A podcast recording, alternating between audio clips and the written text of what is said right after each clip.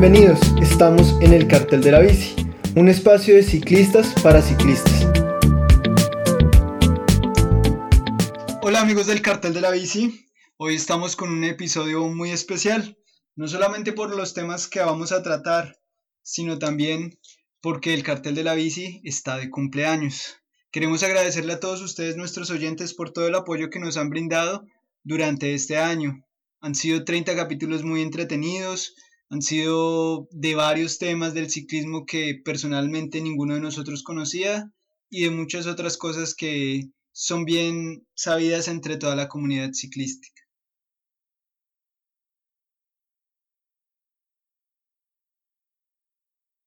El día de hoy, y debo decirlo con mucha alegría, tenemos reunidos a todos los panelistas del cartel de la bici.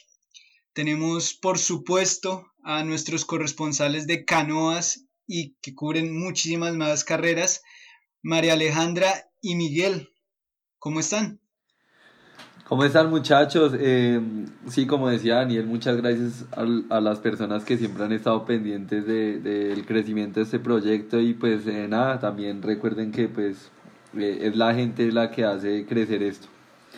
Eh, bueno, eh, un saludo para todos nuestros oyentes del cartel de la bici. Hoy, pues como lo dijo Dani, nuevamente todos reunidos acá por el primer aniversario del cartel y muy felices porque ya hemos podido llegar a muchos más espacios como, como les el Viernes de Candela y, y bueno, y pues nada, eh, bienvenidos a todos y, y allá los esperamos también. Claro que sí, también estamos con Carlos Domínguez, quien debo decir fue uno de los creadores de este proyecto, fue quien dijo, hombre, juntémonos, pasemos nuestras conversaciones diarias a un programa y que las personas también puedan participar y sepan que no están solos, que hay un espacio para hacer el debate. Y bueno, Carlos, agradecerte porque realmente sin, sin tu idea no estaríamos el día de aquí. Hola Dani, ¿cómo estás? ¿Cómo están? Y pues a todos los oyentes del cartel, muchas gracias. Ya es un año de esta travesía. Y pues no, también fue gracias a ellos que creyeron en esto y, y pues que pues ha continuado y pues va a seguir creciendo eh, y vamos a, a, hacer un programa bien chévere el día de hoy. Tenemos también a Eric Bolaños, quien se unió al equipo en la mitad del segundo año, del, del año pasado, perdón, Recordemos que Eric también ya había colaborado con el, con el, cartel de la bici cuando hablamos de la clásica de ciclismo universitario y otros temas muy interesantes. ¿Cómo estás, Eric? Hola Daniel, hola oyentes del cartel de la bici. No, pues eh, contento por la acogida que tuve el año pasado. Eh, se han hecho proyecticos chéveres, se han hecho buenos episodios, eh, se ha pasado muy chévere aquí en el cartel de la bici. Y pues vamos por, por más años, ¿no? Que este solo sea el comienzo. Gracias, Eric. También una persona que no suele hablar mucho, que tal vez algunos califican de tímida, pero quien ha sido muy importante para este proyecto porque fue en su casa donde se grabó el primer episodio y donde estamos grabando el episodio del día de hoy, Felipe Zuluaga. ¿Cómo estás, Felipe? Hola, ¿qué tal Daniel? Hola, ¿qué tal oyentes? Eh, bueno, pues muy feliz y muy contento ya un año de estar con ustedes y pues esperemos que esto siga y sean muchos años más juntos.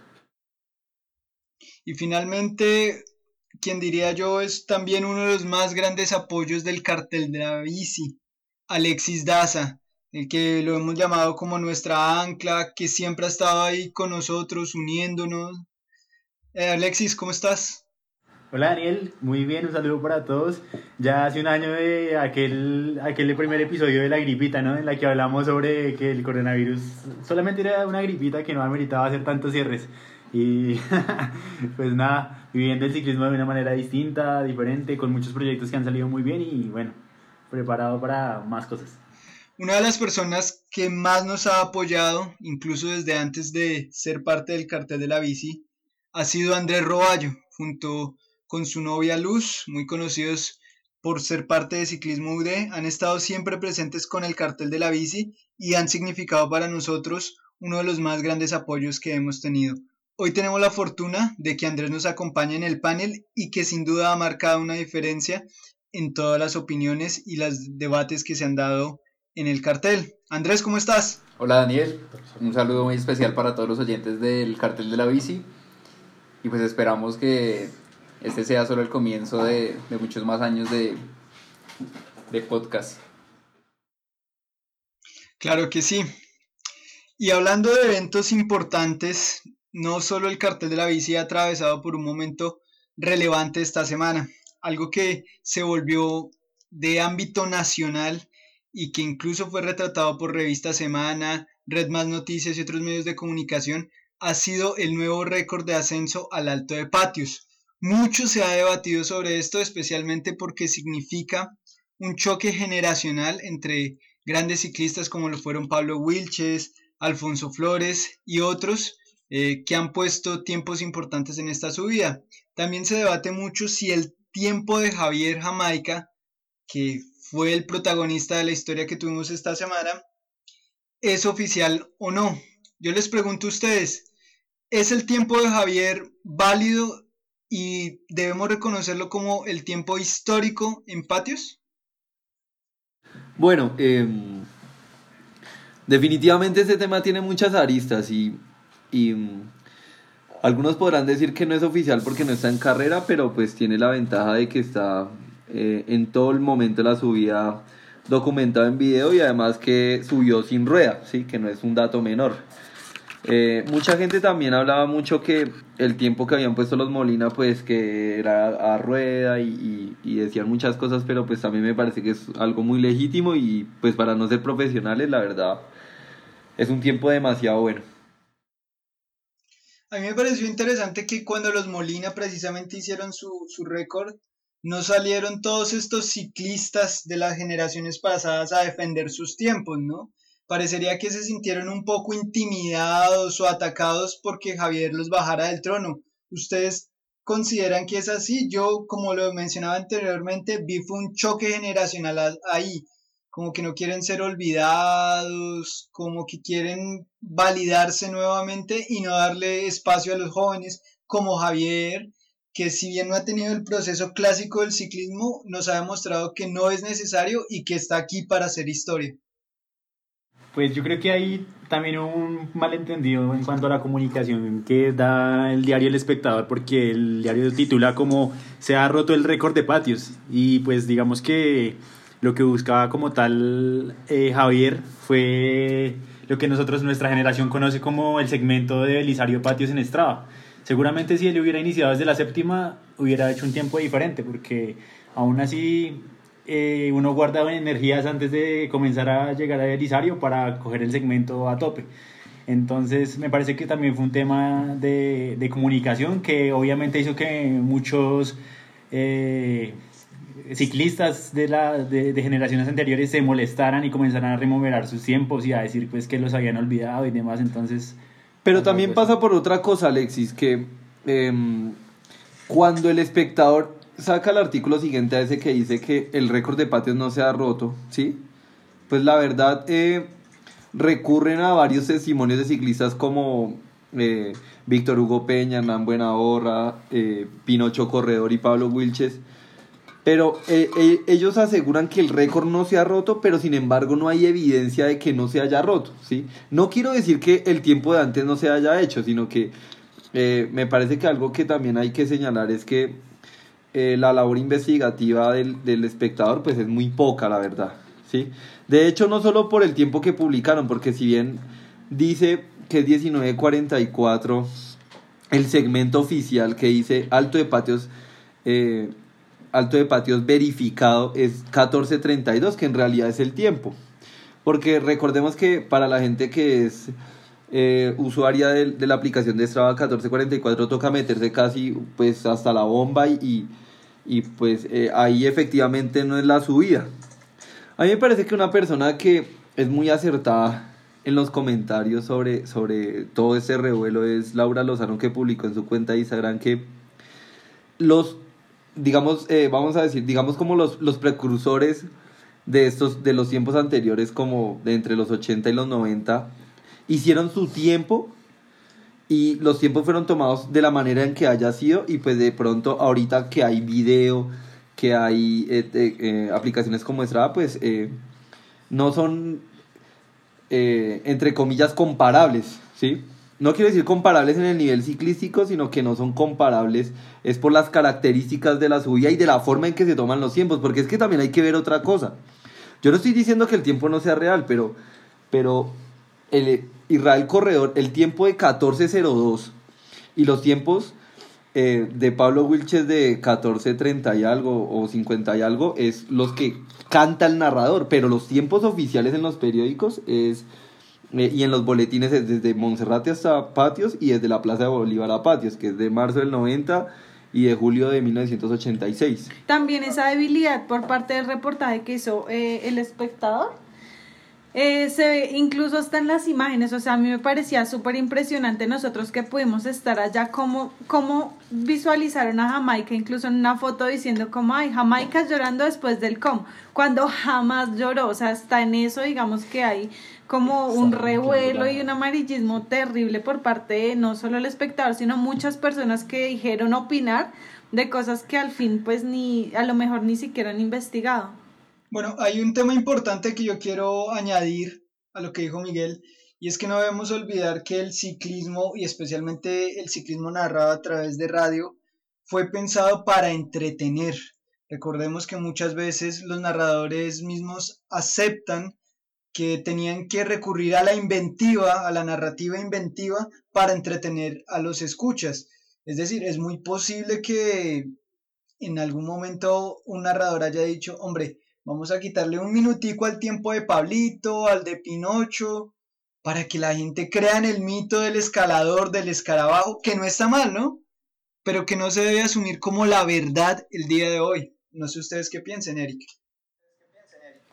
Bueno, no, pues eh, yo lo que iba a decir es que en el artículo del espectador, también estos mismos corredores eh, no solo se hacen acreedores del récord, como dice Miguel, sin evidencia, sino descalifican a Javier. Eso es lo que realmente indigna.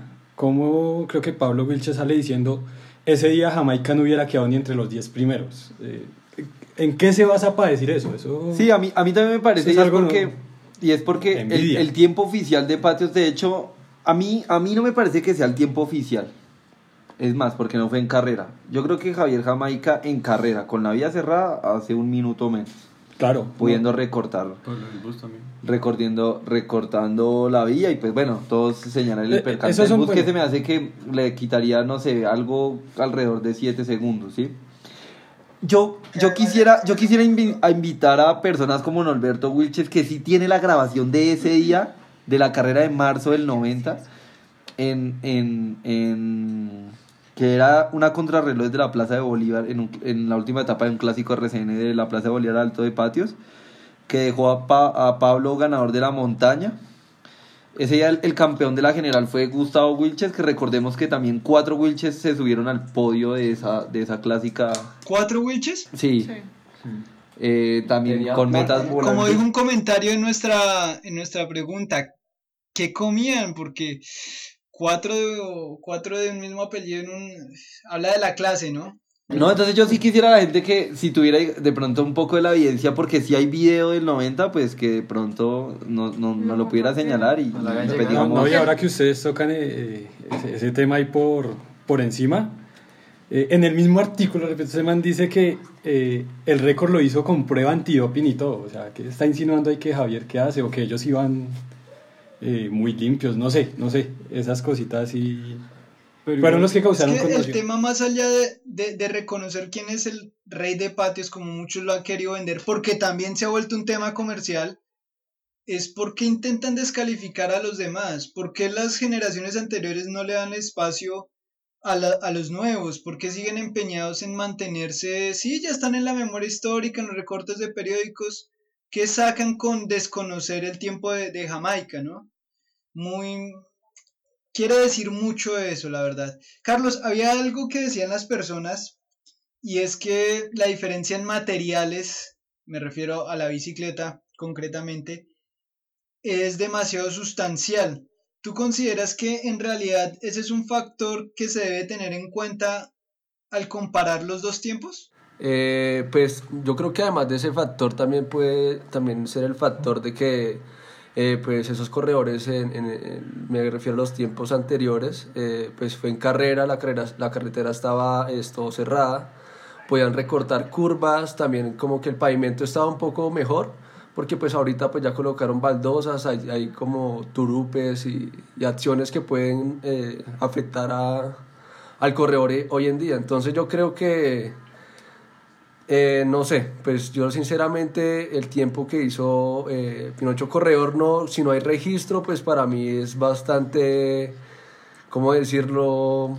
Bastante... Inválido. Pues no inválido, pero bastante... De dudosa procedencia, dirían las noticias. ¿Acaso digamos que hay algo tal vez que mucha gente desconoce, es el peso de las bicicletas? Y pues Jamaica iba con una bicicleta de 7.3 y Pinocho en el 86 lleva una bicicleta de 8.2, o sea, tampoco es que la diferencia fuera tan abismal para decir, no, es que ya son sobrenaturales, o sea, tampoco es que haya tanta diferencia, o sea, la, la gente también desconoce como esos, como eso, esas diferencias en pesos, e incluso, eh, bueno, pues la semana pasada estuve hablando con alguien también que, que fue corredor y pues bueno, en este momento pues no, no lo puedo nombrar, pero él me decía que en ese momento también habían bicicletas muy livianas y se podía conseguir, incluso mucho más livianas que la que tiene Jamaica. Pero bueno, el caso fue que Pinocho la hizo en, también en una bicicleta que pues tampoco era tan pesada como, como la gente creería. Andrés, ¿cuál es tu lectura de todo esto? ¿De qué parte estás si es que hay, hay que escoger un lado? Eh, bueno, yo también quiero decir que ahí hay varias cosas importantes y es que en algunas, algunas personas decían eh, hace mucho tiempo, ni siquiera antes del CUM, que sí existía ese tiempo, pero se hablaba era de un 1440 y algo, 50 y algo. Y ahorita ya están en 1404. Entonces, si es algo que ocurrió hace 80 años, donde no hay un registro, pues ya hay un teléfono roto porque se supone que está entre los 14, pero no se sabe si es 04 o 54. En cuanto al tema del peso, sí afectaría, pero no, no, no, o sea, se vería algo, pero no influiría tanto. Es decir, por ejemplo, en la época en la que Lance Armstrong empezó a correr, se corrían antes también en bicicletas de acero, se pasó al aluminio y no duró tanto porque de una vez pasaron al carbono. Y aunque en los pelotones habían equipos que no tenían el suficiente presupuesto para de una vez pasar a carbono, sí hacían casi iguales tiempos que los que sí tenían carbono. Entonces en carrera se ve que la diferencia no es tanto el material, o como comúnmente decimos, lo importante no es la flecha sino el indio. Bueno, por otro lado, pues me parece que sí está mal de parte de, de, de los predecesores del ciclismo desconocer de esa forma los tiempos de los nuevos tiempos que se están haciendo en, en, pues, en la ciudad más emblemática de Bogotá, que es el Alto de Patios y más que desconocer es ya tirarse como hacia un lado el del odio. Y es empezar a, a generar un o sea una incertidumbre sobre el tiempo y, y no dejar como que precisamente los olviden sin desconocer tampoco que, que pues en, en, los años 80 cuando se hizo el tiempo del, del récord de patios por parte de corredor o por Wilches eh, pues también estábamos en, en, auge de ciclistas y eran escaladores muy fuertes, eran, eran escaladores de, pues que solían mantener muchísima potencia en las subidas y fueran subidas largas o cortas, pues también destacaban bastante. También, también es importante, eh, pues que era una, una crono que, venían, que venía por toda la circunvalar, pero exactamente no, no puede, o sea, no, no sé cómo era el recorrido, no sé si era de circunvalar, bajan por la séptima y empezaban a subir, o si era bajando por toda la parte de la circunvalar y como que vendrían un poquito impulsados. Pero, o sea, no es tampoco para que, para que de esa parte se esté desconociendo los, los nuevos tiempos que se están haciendo en las subidas, porque entonces nunca, o sea, es un tiempo que nunca va a poder ser superado.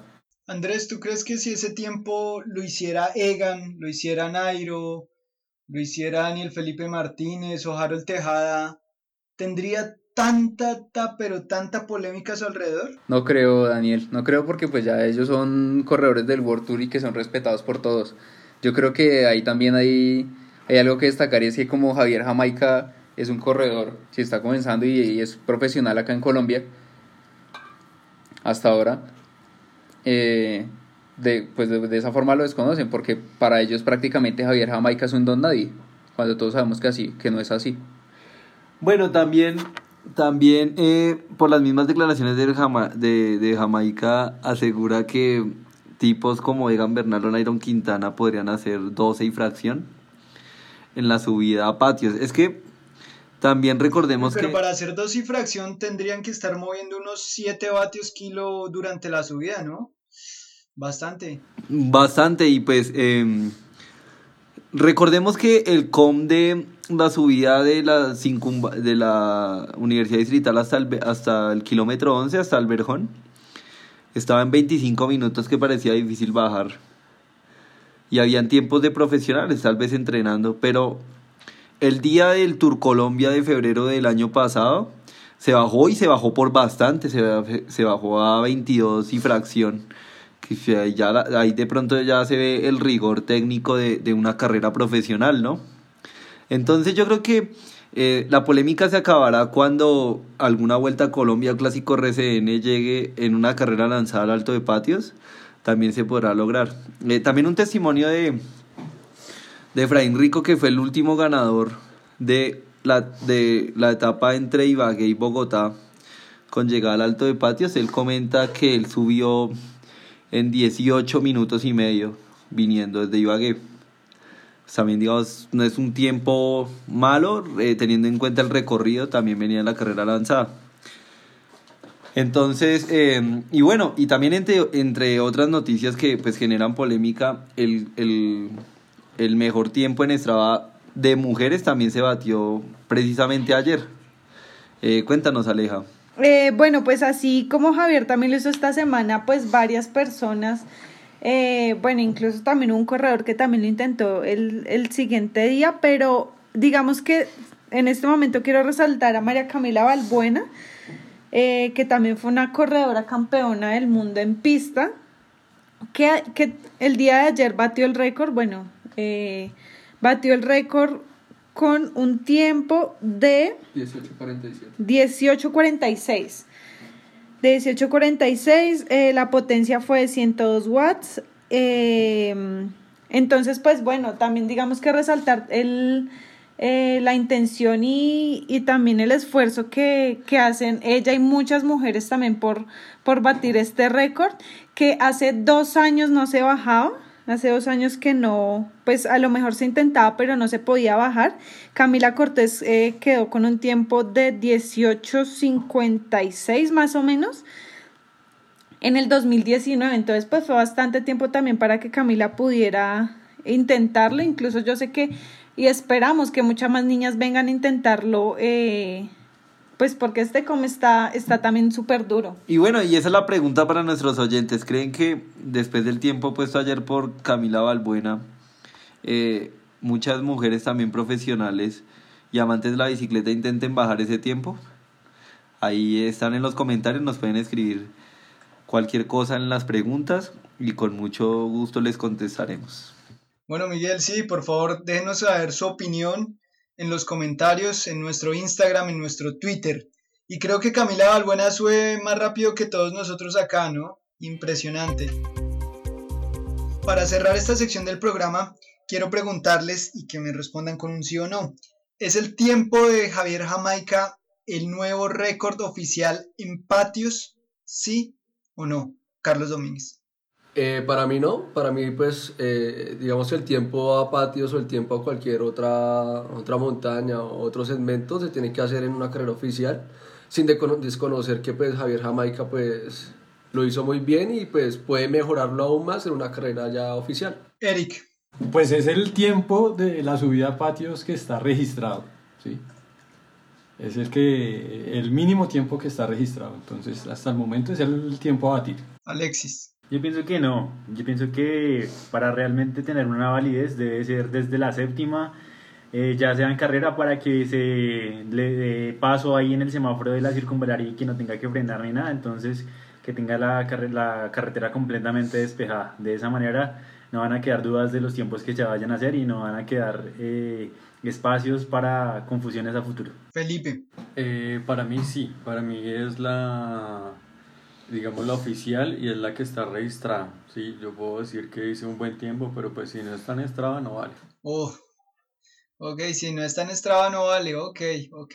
Alejandra. Eh, bueno, pues digamos que respondiendo a tu pregunta, claro que sí es el tiempo oficial, claro que sí es el tiempo, pues eh, próximamente si alguno lo quiere intentar, pero creo que las condiciones deben ser igual para todos. Y Pablo, bueno, todos los que quieren decir que tienen su mejor tiempo allá, lo hicieron con la vía cerrada, eh, pues con gente animándolo, pues pudiendo cortar eh, curvas y de todo, pues entonces que Javier también lo intente. Y ahí creo que sí ya se podría ver algo más equitativo.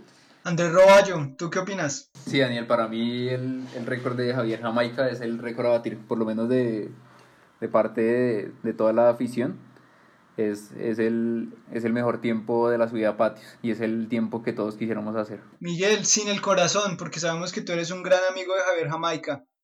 ¿Consideras que este es el récord oficial?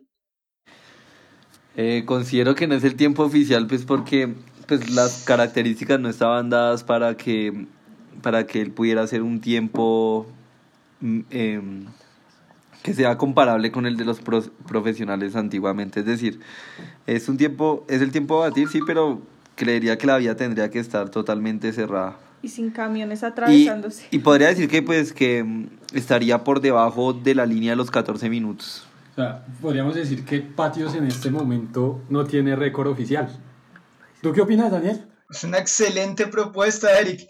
A mí me parece que hay que dejar el récord vacante y más allá hay que disfrutar de que podemos vivir estas cosas, de que Miguel y Alejandra estuvieron presentes en un hecho histórico, pero es necesario que Javier compita en condiciones justas contra estas personas que están aferradas a una memoria de hace ya 20 y 30 años. Es hora de que le permitan, no solo en el ciclismo, sino en todas las áreas del país, a los jóvenes que tomen la posición, porque Todas las generaciones cumplen su ciclo y creo que es el momento de que demos el paso adelante. El resultado de ayer en la Estrada Bianche deja ver que viene una nueva generación de ciclistas colombianos. Nunca habíamos tenido a nadie en el podio de la Estrada Bianche. Lo que demostró Egan fue sorprendente y tal vez abre las puertas para que podamos tener más corredores partícipes de estas carreras tan importantes y dejando el nombre en alto del país. ¿Ustedes creen que vamos a lograr adaptar nuestro tipo de ciclismo a ese tipo de carreras? Bueno, me parece que eh, es muy diciente que Egan haya quedado tercero en una clásica eh, por el progreso de, de, los ciclistas colombianos. No quiero decir todavía el ciclismo colombiano, que me parece que todavía es un poco eh, primitivo comparado con el europeo. Pero los ciclistas colombianos en el World Tour eh, han mostrado y rompen un poco el paradigma de que no son solo escaladores. Me parece que Egan Bernal tiene unas condiciones increíbles eh, pues para estas carreras largas. Además que es un ciclista que no lo hace mal en la contrarreloj. También si lo comparamos con un ciclista como eh, Sergio Higuita, que pues si bien físicamente eh, pues no es muy grande, hizo también, no sé si recuerdan la actuación que hizo en el Mundial Sub-23, y también vemos eh, casos como... Eh, Daniel Felipe Martínez. Sí, la, las cualidades de Daniel Felipe Martínez en la contrarreloj. El otro día, pues, que, que estuvo también en el top 10. Eh, se podría decir que mano a mano con los grandes contrarrelojeros de, del World Tour. Entonces, me parece que eh, esta... Eh, hay adaptabilidad, además que lo que ha hecho Egan, la escuela de Egan, la escuela de Brandon Rivera, pues tiene ahí su, su ciclomontañismo y su técnica de base, en una formación que les da fuerza en este tipo de clásicas, en una también Milano San Remo, eh, porque pues hay tramos que tienen que pasar pavé, por ejemplo París-Roubaix, tienen que pasar eh, bastantes tramos con, con pavé y son técnicos, entonces seguramente esto les ayuda y hace que eh, les genere puntos extras en estas clásicas. O sea que nos podemos ilusionar con llegar a ganar la medalla en los Olímpicos este año, que tiene un recorrido un poco clásico, mano, digámoslo. Me parece que estamos un poco lejos todavía, porque si bien pues los belgas, los franceses eh, tienen corredores eh, más experimentados para, para ese tipo de carreras. Además que eh, eh, desde el ciclismo colombiano se debe promover un poco también carreras de ese estilo, ¿sí?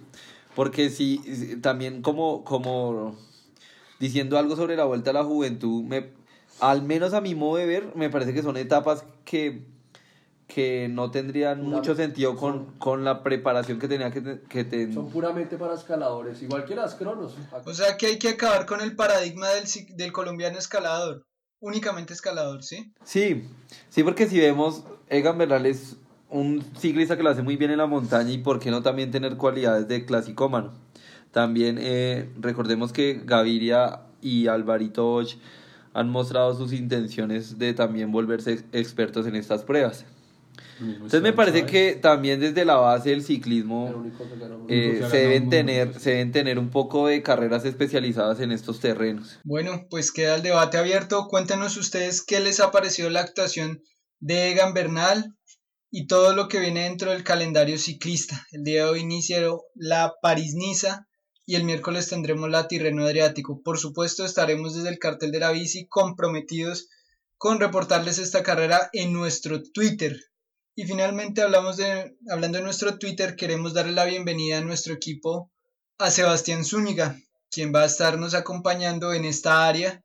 Agradecerle a él, pues porque como todos ustedes bien saben, esto es un, un podcast ad honorem y del que esperamos eh, apoyo. Si tienen alguna marca, si tienen alguna donación, el cartel de la bici está más que dispuesto a hablar con ustedes y a, a mostrar su marca. Muchas gracias muchachos, un abrazo y feliz cumpleaños al cartel. Gracias a todos. Gracias, que estén muy bien. Hasta luego. Hasta luego, gente, y gracias por apoyarnos. Gracias, esperamos Bueno. que sigan viendo el cartel. Gracias a todos nuestros oyentes por escucharnos y les recordamos que deben estar muy pendientes a nuestras redes porque se viene algo muy interesante para el mejor de nuestros oyentes. Agradecimiento especial a Cristian Chacón, Tigma Cycling y la familia López Alvarado. Recuerden seguirnos en Facebook e Instagram como El Cartel de la Bici y escuchar nuestros capítulos en Spotify y YouTube, donde pueden suscribirse y dar clic a la campanita. ¡Vamos por más!